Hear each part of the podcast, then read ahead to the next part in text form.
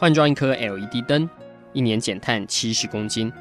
喝咖啡使用环保杯，一年减碳四点零一公斤；上班出门前记得把保温电热水瓶的插头给拔掉，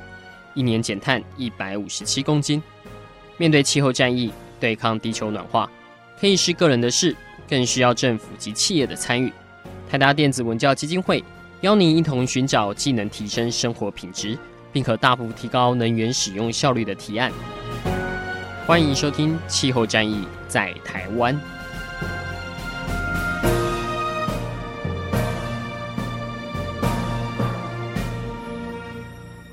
欢迎收听《气候战役在台湾》，我是主持人泰达电子文教基金会执行长张扬谦阿甘。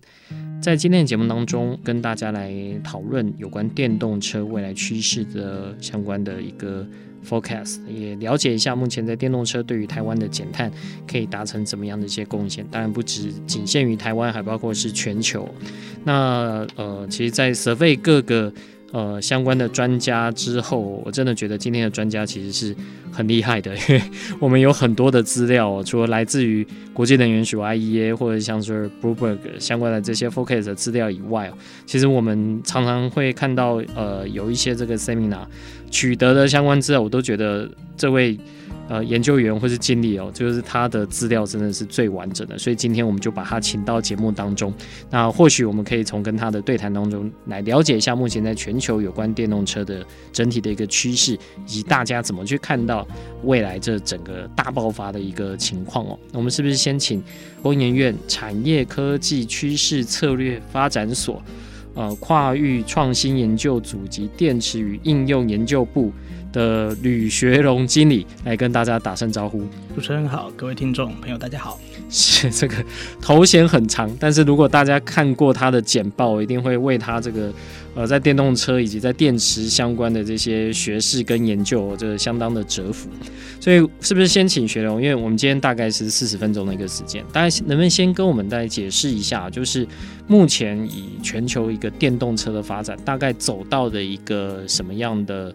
关键点。那接下来我们来看到，不论是到二零三零，甚至到二零五零，那接下来可能的一个发展的情况大概是如何？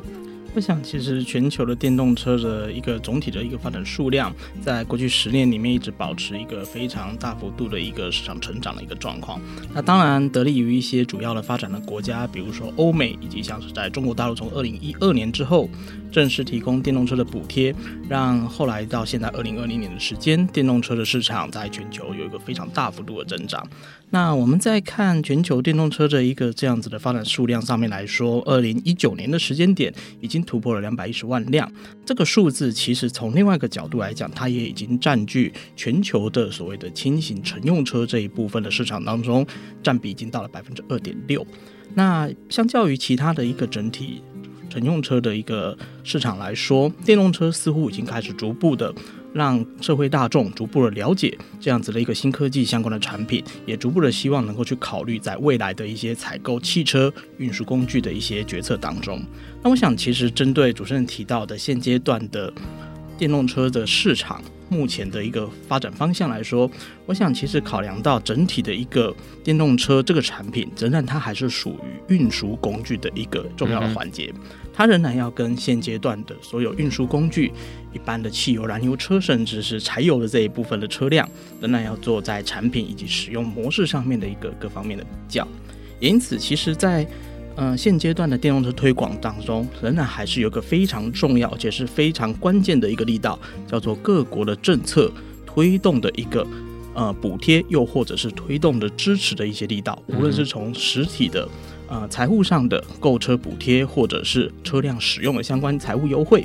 又或者是在无形的一些包含像使用的便利性的提升上面，这部分在过去的十年当中其实是非常高度的发展。我们考量到，如果过去十年之间，其实你会很少看到有关于电动车或者是它的 infrastructure 的充电设备等等出现在我们的生活当中。但是现在在台湾，其实你已经可以看到。呃，非常多国际的一些电动车的品牌考量，可以进入到全球各地的市场，包含在台湾，你也可以看到电动汽车的非常多的一些，呃，目前的充电的设备逐步的普及到我们生活当中。我想，其实现阶段的一个发展的状况，确实是已经开始突破了一个原先产品在刚刚起步开始的时候的一个。发机的一个时间已经开始逐步的方向，呃，开始尽能够尽量的放大它的一个销售的规模，以及使用上面的一个整体的一个习惯，让整体的环境更贴近我们运输工具这一部分的使用。嗯哼，现在它在台湾或者在我们看到相关的一个发展哦，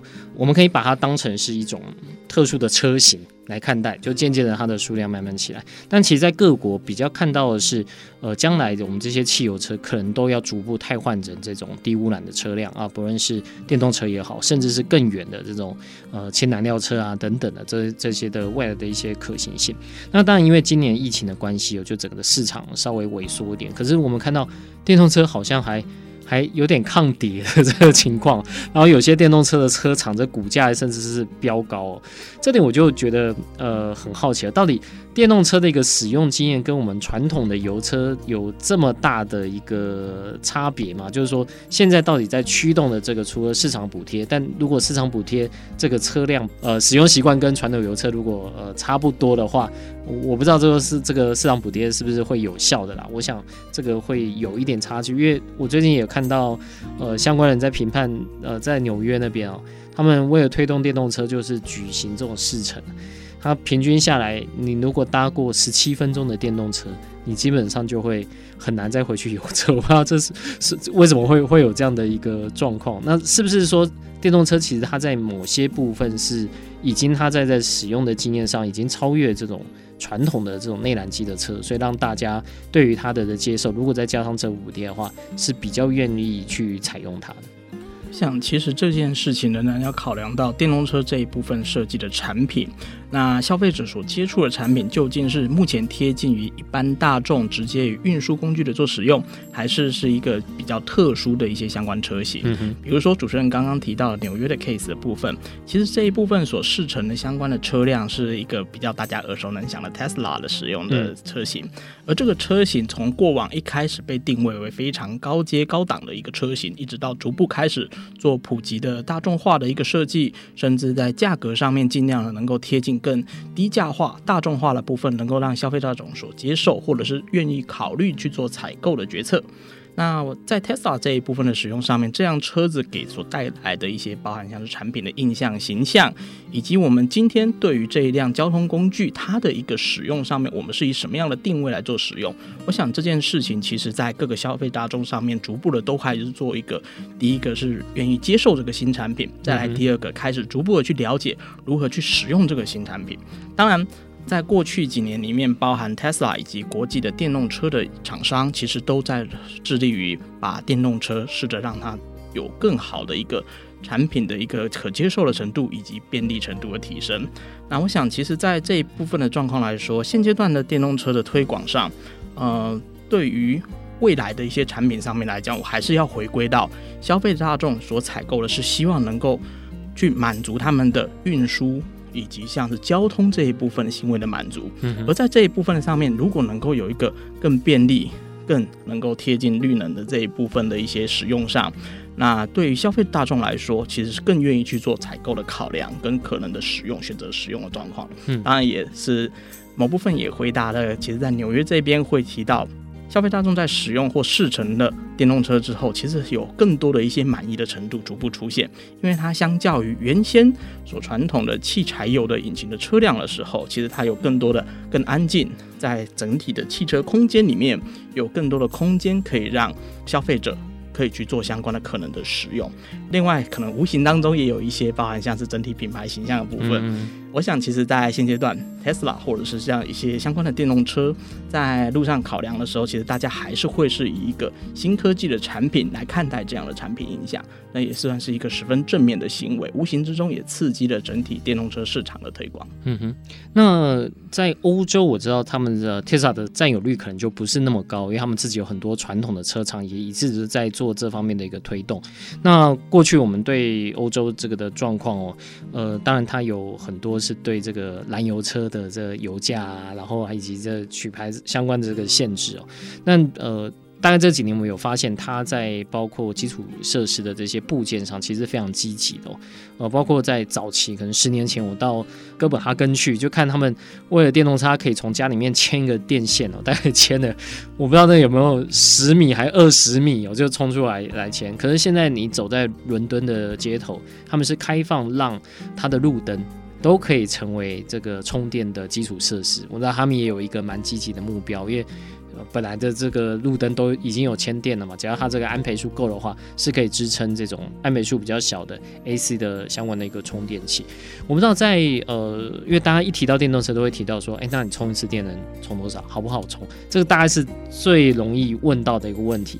我自己开电动车开了快一年，我发现其实电动车的呃，你取得这些能源的方式跟你油车是不太一样。啊，油车你可能一个礼拜去加一次油，但在开电动车的时候，你会去稍微去算一下自己的里程，然后会知道说在什么时候吃个饭，那你可能是停在呃用个 app 去找到呃这样的一个地下停车场，那你可以在这边去充电。因为我家是没有装呃充电桩的，然后要我就在停车场公共停车场啊，甚至如果再不行的话，因为台台有加入 EV 一百，所以就是在公司偶尔一个礼拜充大概一次左右，但是大部分时间其实你不会让它。完全放掉，再再去充电，你大概就是找这种呃停车的时间去充。那接下来我们看到另外一步就是，呃，在日本，Nissan 它跟这个电力公司有在做相关的合作，是有可能再把你的电动车的电再卖回给电网。我知道他们有在做这 business，台台又参与在这其中。所以我不知道说在呃整体的这个推动上面呢，如果以欧洲为例子的话，这种 infrastructure 的建立是不是相对来说是？一定得要由政府这边去推动，还是说，呃，它到底是打破了，呃，能够让大家都愿意去投入相关的这些基础的建设？那主要的关键点会是在哪边？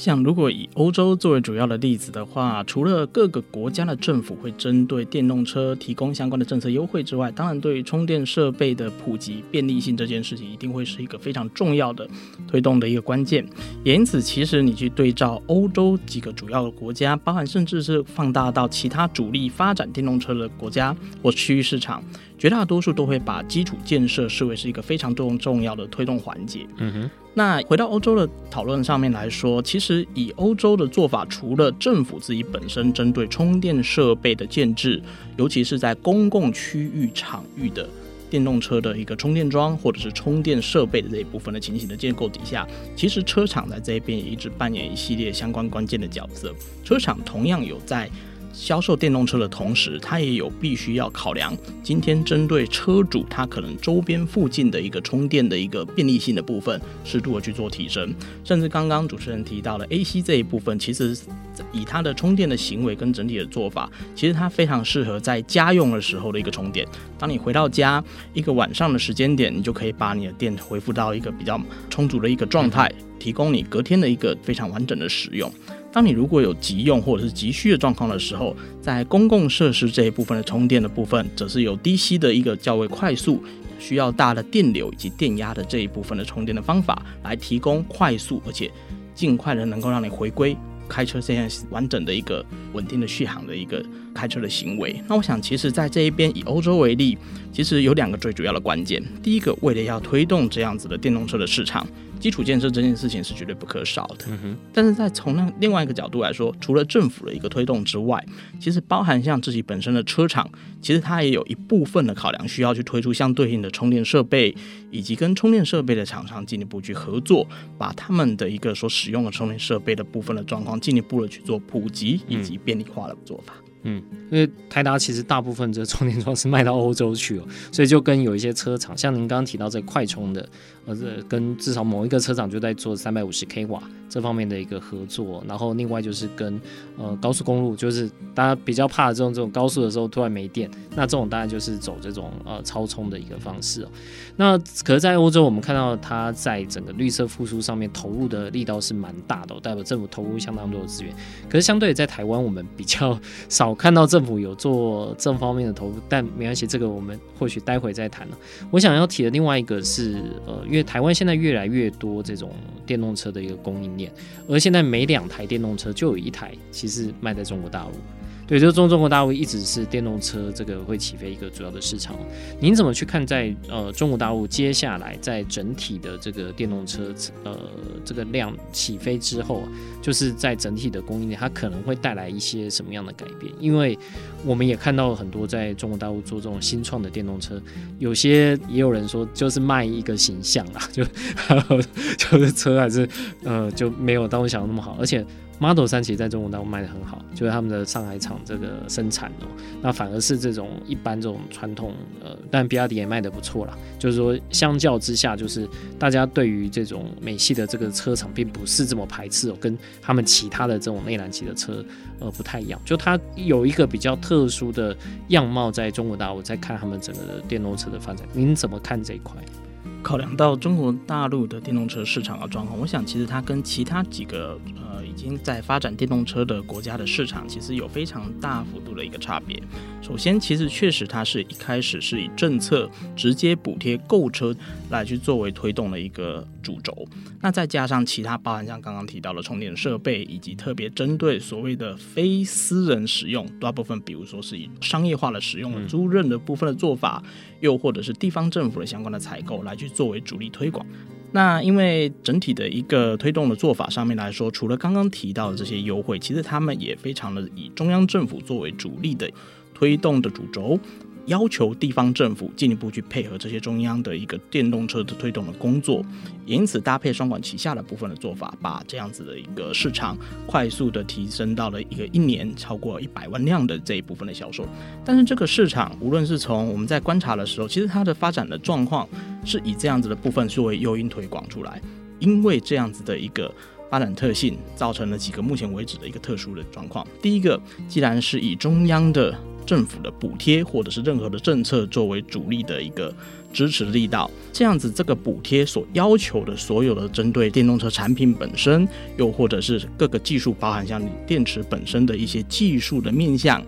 补贴所要求的内容就会大幅度的影响，而且是甚至是直接去领导领导了一个市场的是一个总体的需要。那尤其是在比如说以电池高能量密度的需求。嗯让在过去的五年当中，在中国大陆平均的电动车电池的能量密度，每一年将近都是百分之八到百分之十，一年一年的提升。嗯哼，这部分跟我们产业原先的。技术发展的速度其实是几乎是加倍数的一个状况，嗯，最主要的原因就是来自于刚刚补贴这一部分的计算，完全都是以能量密度跟所谓的续航里程等等来去作为他们计算的一个做法。嗯哼，当然在疫情的一个影响底下，二零二零年的年初，其实中国的影响的部分的状况，呃，其实是非常严重的。也因此，其实在开年的时间，今年的年初的时候，中国的政府也直接把原先将要在二零二零年年底。结束掉的新能源汽车购车补贴，直接发布消息，让它补贴的时间延长到二零二二年的年底。这一部分也希望是能够提振所谓的对于所谓的新能源汽车购置，又或者是产业发展里面的一个支持力道，让它有一个两年的一个更多的缓冲期。那但是整体的一个，我们在观察，在这个消息发布之后，其实它仍然造成了疫情相关的冲击，以及所谓的城市的一个风势的一个整体的状况。让整体的电动车的市场一直到第二季末五月六月才慢慢的开始恢复一个主力的正轨，所以在这个市场的一个推动上，我必须说中国的一个市场绝大多数在政策这一部分会是一个最主要的影响的一个情形。即便是国际的厂商要进入这个市场的时候，仍然需要去做进一步的这种搭配当地的政策去做相关的考量。嗯，比如说以呃 Tesla 又或者是其他的呃 Volkswagen、B N W 等等做例子，这些欧美车厂在进入中国大陆的时候，其实在某部分来说都需要去考量他们的相关的三电的技术、电池或马达或电控系统等等这样的三电的技术，是不是要跟当地的中国的厂商去做更多的搭配？合作跟配合。那以 Tesla 状况做例子来说，现阶段它在上海部分的设厂所采购的电池芯，就不是原先在跟日本的松下 Panasonic 合作的状况，而是以当地的业者，呃，以及像韩系的厂商在中国当地的一个设厂的电池工厂来去做供应的一个状况。我想，其实这种所谓的在地化经营的这个策略，在中国大陆是你所有的任何的厂商，包含台湾的可能的业者来说，嗯、要思考这个市场进入的时候，一定要去考虑到的一个关键。嗯哼，因为我们在看过去，它真的是主要的一个驱动力哦，就是政府投入了这么多，包括我们自己呃公司的这些司机哦，都会说如果。呃，接下来你要在北京跟上海要开车，你那个牌照其实很难取得，除非你是电动车，那你呃就不用再去等这个序号啊，就你可以马上呃有机会可以去拿到这个牌照，就是它有许多的政策的配合，而且从中央一直到地方。那反过来看呢，我不知道说以台湾现在这个状况，就您针对这些整个呃全球的一个分析。目前哪一国它的推动的方式可能是比较适合像台湾可以去做相关的一个学习的？因为我知道韩国其实也非常积极，当然它有自己的车厂的呃。在做不能说保护也好了，就在鼓励他们也朝向这方面转型。那日本当然也是，那或者是像新加坡，它可能没有自己的厂商，但它为了其他的这些呃污染的这些要求，也对电动车有这样的一些鼓励。那呃，过去在香港，其实它是呃，我印象中它好像是。以人均还是以车的电动车的密度来说，它它是算是呃非常呃排前面的。我不知道有哪样的一个国家他们推动的方式，你认为是未来台湾是有机会，呃或许可以说参考也好，就是说呃可以呃当成一个呃模范。其实我个人认为，大方向来讲。目前每一个国家在推动电动车的政策以及推动的做法上面来说，都有很多值得借鉴的地方。嗯，那不见得是特定以某一个国家去作为 benchmark 来做主要，毕竟各个国家有不同的国情跟市场的所特殊的一个需求。反正我们可以试着从最根源的一个角度来看，一个国家为什么要推动所谓的运输工具电动化。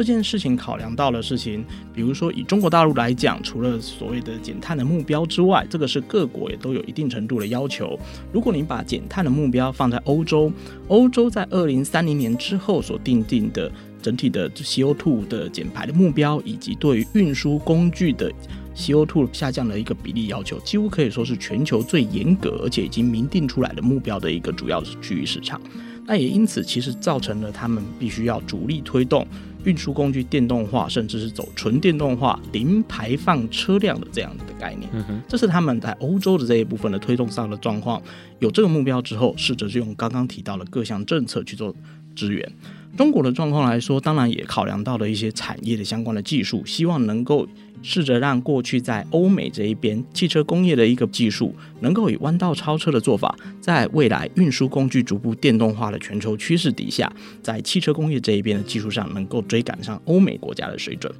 那至于在台湾的角度来说，其实。我们可以把这些东西都可以当做一个借鉴，包含像台湾，我们同样的也都有希望能够进一步去做 CO2 减排，以及在空污的防治上面进一步的去做降低以及改善的一个做法。为了要做这些事情，其实目前的政府其实也设计了非常多，包含像电动车的相关货物税的减免、充电设备跟设施的进一步的提升以及普及化，都是目前为止努力推动的一个情况。当然，在设计电动车本身的产品来说，考量到其实不是每一个国家自己都会有自己国家的一个汽车的产业或电动车的代表性的产品，在这一部分的话，其实是可以进一步的去思考，在推动电动车的过程当中，把国际上面目前为止标杆，又或者是在技术或者是安全性上面更能够。满足当地的市场需求的产品引进到国内来去做相关的使用，我想这一部分来说，一直以来会是一个在实际上消费者希望能够让他们做运输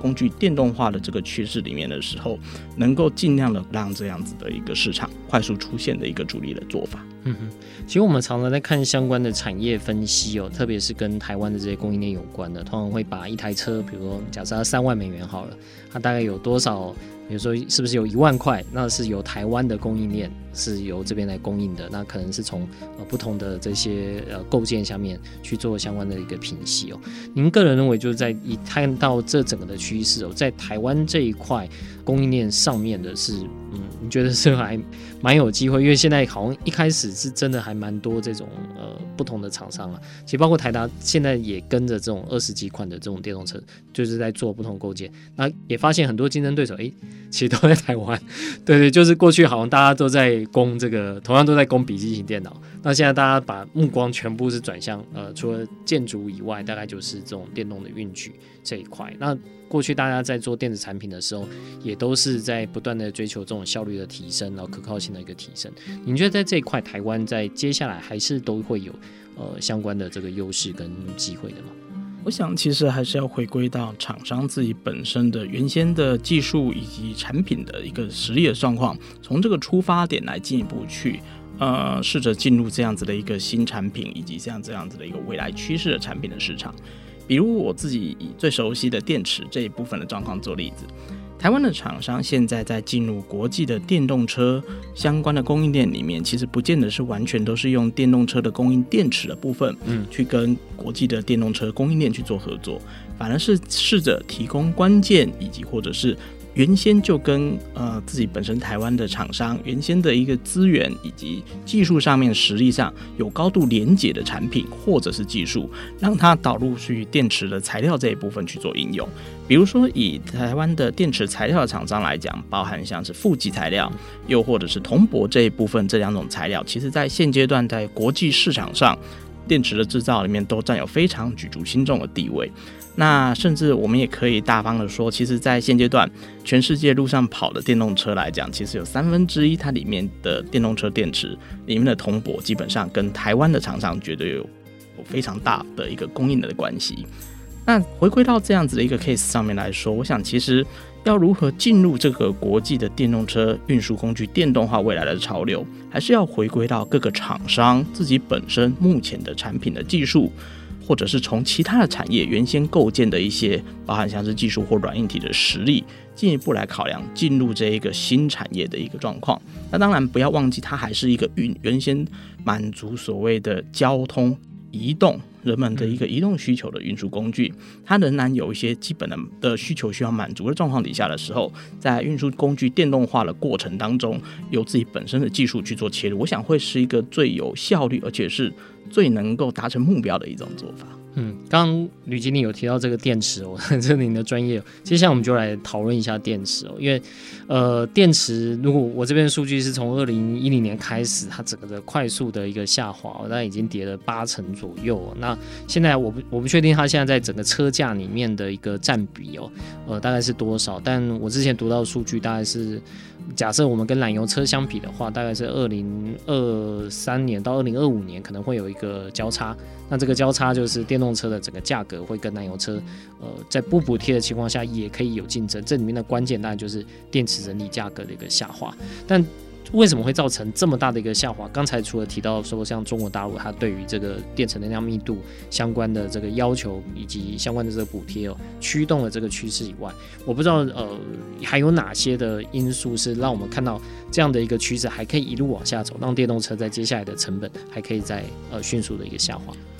我想从二零一零年以来，整个全球的动力电池以及电动车所使用的电池技术来讲，其实是有一个非常大幅度的进展。两个层面来说，第一个在整体的价格上面，确实如主持人所讲的，大幅度的下降了百分之八十左右的比例。那再来另外一个角度是从能量密度等等电池性能的大幅度的提升。从过去电池的性能以能量密度这一个数值的状况来说，其实从过去每年大概是以百分之三到百分之五左右的方式去做成长。但是在过去的十年，我们看到电动车这个新兴的产业，让它的规模优势大幅度的提升。从过往的一个电动车的销售数量，可能一年在全球累积几十万辆的水准，到现在两百一十万辆一年的这样子的一个销售规模。其实让整体电动车的动力电池的厂商能够放大他们的生产规模，从而累积更多的学习曲线相关的优势。也因此，其实当你的材料采购越多，单位的价格能够去做更高的可能的一些降低的一个状况，再来引进更新的能量密度更高的一些相关的技术。那在这样子的做法当中，使用这样子的一个更高能量密度的材料，无形之中也可以把单位的一个电池的成本进一步的再做下降。所以在过去的一个层面，是以这两个层面是让整体的电动车的动力电池有一个非常大幅度的价格成本下滑的一个状况。当然，这也已经反映到了现在电动车的一个售价了，其实已经逐步快速的一个下滑，更贴近我们在采购或者是使用运输工具相关的需求的一个情形。不过，在电池的一个技术的发展过程当中，其实也不是只有所谓的性能的提升或成本的降低，其实仍然需要考量，除了性能的提升之外，在安全性这一部分的状况，仍然需要去做进一步的整体的维系。那我想，其实，在技术上面来说，其实除了能量密度、单位成本的降低，包含像是电池芯到我们所把它组装成是一个整体电池模组的时候，同样有从过往。只能在整体的电池芯到电池模组的一个组装，传统的技术跟现在的技术相比，我们朝向更紧凑的保持一定程度的安全性的一个要求，以及整体的技术上面能够稳定的使用整体的电池组的状况底下，把整个电池组的。单位能量密度进一步同样的去提升，利用更多的体积来存放相关的电池，这是目前为止来讲整体电池技术里面的一些发展面向当中很大幅度的一个进展。嗯，所以在您所分析的这些资料上面，锂离子电池看起来在这三五年还是会主要的一个大众。嗯，我想其实，在电动车所使用的电池技术里面。过去其实欧美，包含尤其像日本的状况做例子来说，其实大家对于动力电池所想使用的电化学的一个技术来说，一直以来有不同的一些考量。嗯，包含像过去所使用的镍氢电池，即便到现在仍然是呃混合动力汽车 （hybrid electric vehicle） 这一部分仍然去做使用。但是我们也可以看到，包含像日系的业者也开始逐步的考量。纳入锂离子电池这一部分的一些技术，去作为他们未来的技术相关的设计的布局。这当然考量到的是说，在所谓的运输工具电动化，从 HEV 的混合动力汽车、插电式的方式，以及到纯电动车的这一部分的产品上面来说，其实各家车厂大部分会针对这三种不同的分类的车型去做可能的一些产品定位以及技术的投入。从另外一个角度来讲，锂离子电池确实相较于其他的电化学的储能技术，包含像是比较是像是在镍氢电池，甚至是在 Toyota 所投入的燃料电池的部分。其实，在相较来讲，都有能量密度，其实它是非常高。再来，它过去的一个累积的规模的优势的部分，也让整体的价格能够快速的降低的一个状况。另外一个角度来讲，在循环寿命的部分而言的话，也能够有一个提供更长的一个循环寿命，以及包含像是一个充电之后。放电的效率的自放电的这一部分的比例上面，能够适度的非常降低，从而让整体的使用上面，产品的技术上面，其实在性能上面，跟其他的电化学的技术来说，确实有一个比较大幅度的一个领先，也因此它逐步在过去的这几年变成是一个动力电池大家考量的主轴。但是以我自己跟这些国际车厂考虑的经验，其实他们在放眼电动车的未来的规划的时候，其实仍然是一个长达几十年的可能更长期的一个思维跟布局。到这个时候，其实，在锂离子电池确实锂金属它会是一个我们在元素表里面看，可以说是活性最高的物质嘛，跟元素。但是除了锂电池之外，现有的锂离子电池技术有没有可能进一步去做能量密度，又或者是贴近消费者电动车所使用的性能的提升？目前为止，在未来的二十年到三十年之间，其实主力的车厂或是研究机构也都有投入不同种类的这一部分的未来新一代的一些技术。试着在未来，希望能够在锂离子电池某部分的技术上面，可能它有一些技术的瓶颈，未来比较不容易有效突破的时候，我们直接去考量下一代或者新世代的一些可能的新型的电池技术。这一部分，就我知道，包含像欧系的主力的车厂戴姆勒等等，又或者是呃日本的 Toyota，其实都有一系列的一些技术投入，为了未来二十到三十年左右的一个。考量进一步去做一些投入跟支持。嗯，因为我们之前也有跟呃有在锂离子电池还价格没有下降这么快之前哦，其实大家对于这个锂的这个存量啊什么，大家都会有一些讨论啊。也有学者说，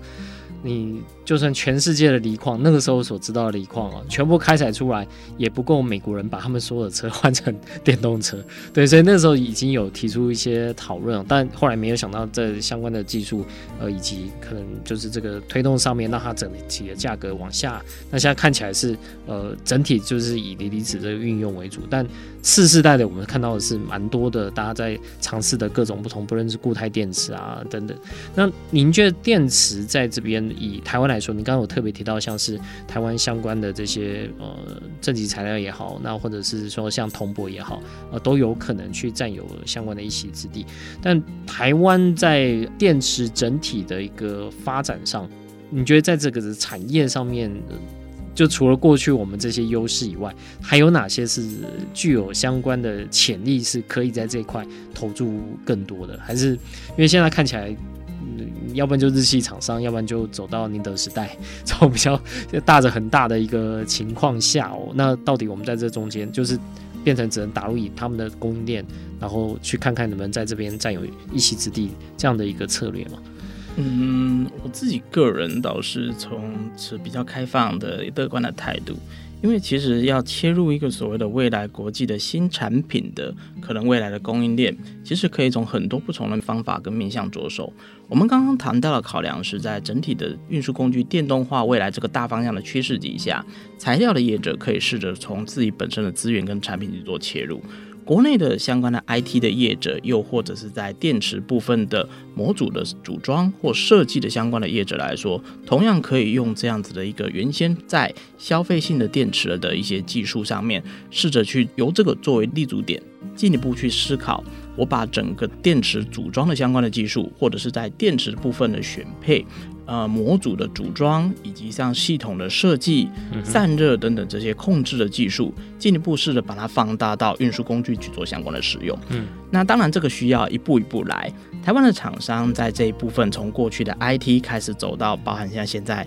台湾这边已经可以看到的电动机车、二轮车，其实已经慢慢的已经开始在国际上，在台湾的市场上都已经有占有一席之地，也有一定程度的市占率，甚至在欧洲，我们也有非常好的一个跟欧洲当地的二轮车的产品去做非常好的一个电池模组组装以及设计的 ODM 业务的配合。当然这一部分是的，可以进一步是在整个系统进一步放大之后，跟更多的电动车以及技术上面来讲去做一些连接，这就是一个。从原先的资源、产品、技术、know-how 出发，我把这样子的一个优势试图的尽量去连接到未来的电动车发展的趋势的一个做法当中。嗯，以供应链的角度，但呃，您刚刚除了这个电池以外哦，还有另外两个，就是我们提到的电动车发展蛮重要的。第一个就是这种电池的控制系统 BMS，对，然后另外那块呃，可能是大家。比较熟悉的，就是台湾在传统马达这一方面的，当然我们也尝试在做不同的一个切入。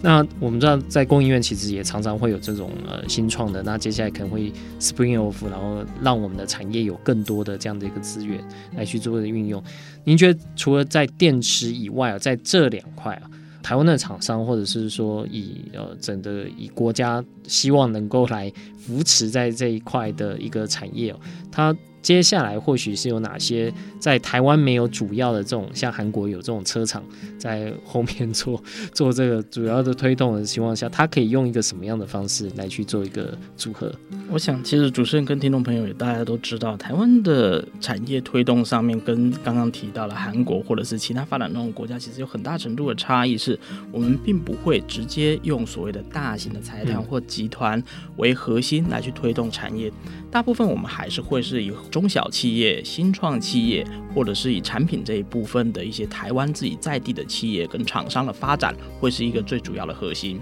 因此，在这些未来的产品投入跟设计上面，一直以来供应院所担负的角色，是试着从这样子的状况作为基础。我们做一些包含像是能够更贴近产业的研发投入，又或者是技术可能的整合设计，这部分一直以来是我们的一些想要做的立场和方针。当然，为了在电动车市场当中，其实能够发展的构面的面向其实非常多，除了电池之外，包含像是在整体的电动车在汽车行业当中。过去的几年的技术发展趋势，除了运输工具电动化的发展之外，我们在谈到所谓的智慧汽车，结合更多感测器以及实时的运算，让整体的汽车的驾驶行为能够更安全有效的，甚至进一步考量自动驾驶。嗯、那这一部分相关的技术来说，一直以来都是一个包含供应院以及台湾这边有更多的科技跟研发的资源，试着来做这一部分的投入。那我想这也是台湾的厂商一直以来是这些技术仍然是要回归到产业层面的应用。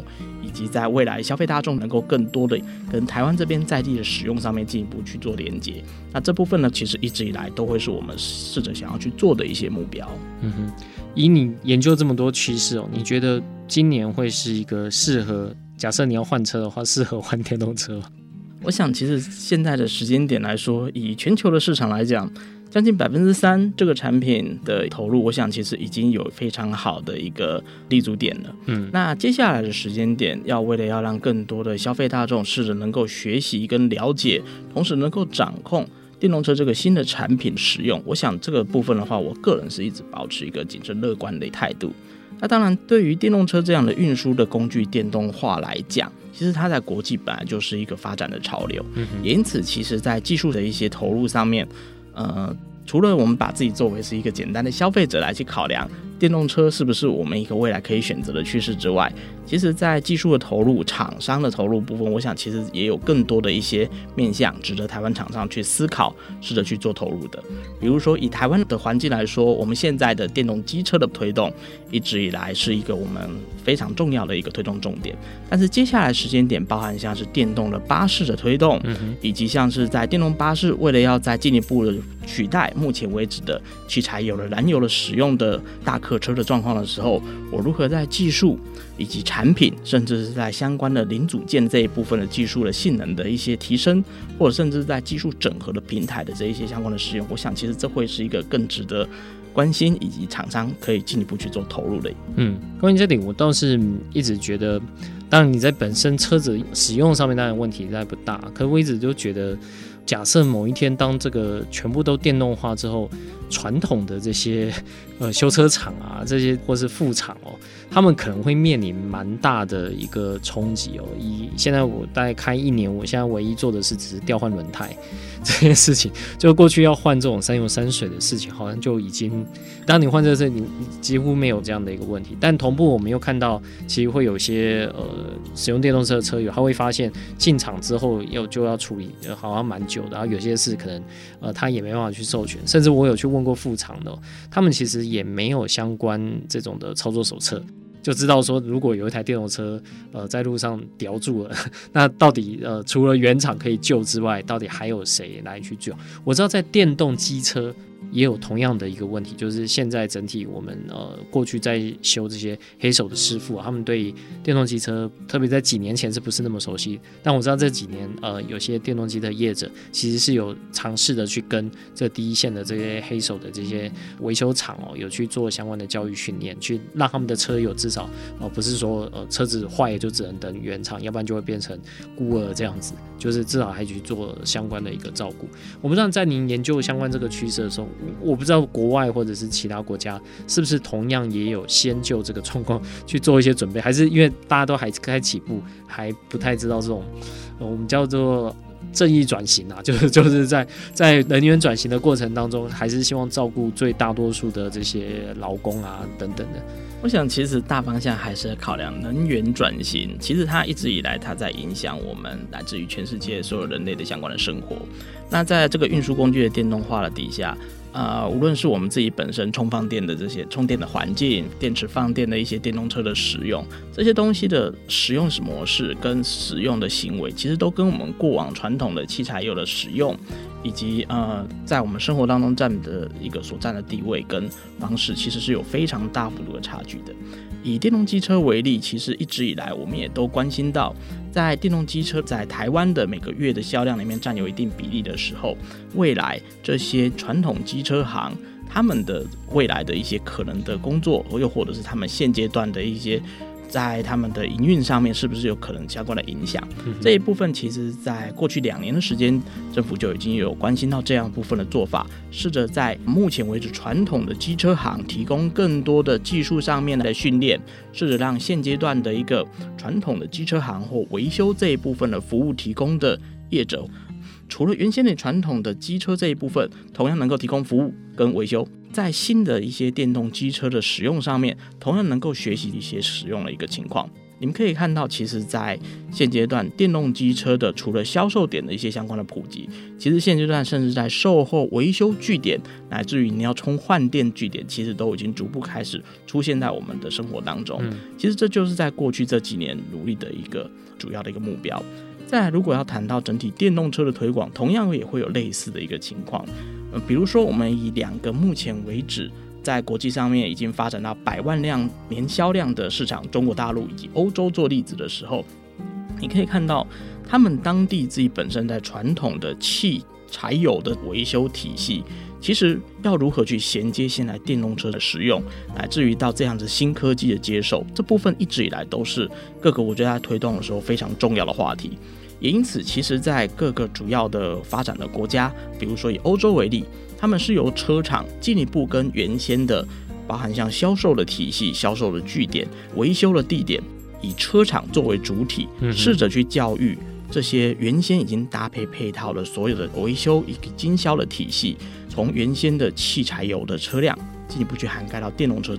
中国大陆的状况的做法，其实同样也有类似的情况发生，都是以车厂为主体。因为车厂其实最懂自己的产品嘛，是有这样的方式进一步的去推动，让它原有的经销相关的一些据点的体系，能够继续帮它涵盖在电动汽车这一部分的一些产品的使用上面。那我想，其实这也可以值得台湾未来在随着我们台湾的电动车或电动机车推广的越来越多的时候，其实在这一段。如何去跟传统的汽车的维修或者是机车的维修的体系更有效、更紧密的结合，从而让这样子的一个便利性能够有大幅度的提升，不需要说自己独特的去建构一个服务维修或者甚至是一些知识经验交流的据点。我想，其实比起自己从无到有的据点的重新的 create，那还不如我们把这样子的一个能量，尽量的让我们现阶段的经销跟维修的据点的体系能够自己共存共荣的方式进一步来去做推动。我想，其实考量到前面两个国际的标杆的市场，其实台湾也可以试着从这个角度去做出发。所以看起来副厂在这方就 就会比较辛苦。只要原厂有相关的这个资源的来看的话。我想，其实以副厂的状况来说，等到电动车的销售的数量逐步提升，嗯，那在某些不同的车型，其实，在市场的一个发展的一个过程当中，在包含像是各个重要的零件，又或者系统开始有更多的标准化，或者像主持人提到的，更多的共用性的技术面向了，或者是甚至是软硬体的部分的时候，这个时候其实随着产品的。那个市场的逐渐的普及，嗯，届时其实也会像现在的汽车的行业或机车的行业状况一样，同样会有副厂开始出现，只是这可能需要进一步的更长远的一个时间来发展。嗯哼，那当然我们希望这个时间是越快来越好，就一切都印证当初吕经理所做的这些预测哦，然后也跟国际上的这个趋势是一致的。今天非常谢谢吕经理来到我们节目当中，我们分享这么多关在电动车以及我们在电池上面的一些新的进展，也希望接下来。未来如果有更多新的资料，也可以随时让我们的听众朋友应该能够了解，在整体的一个电动车的发展，呃，将来还会有哪一些新的一个方向。今天谢谢雪龙来到节目当中，谢谢。好，谢谢主持人，谢谢各位听众。以上节目由台达电子文教基金会独家赞助播出。台达电子文教基金会邀您一起环保节能爱地球。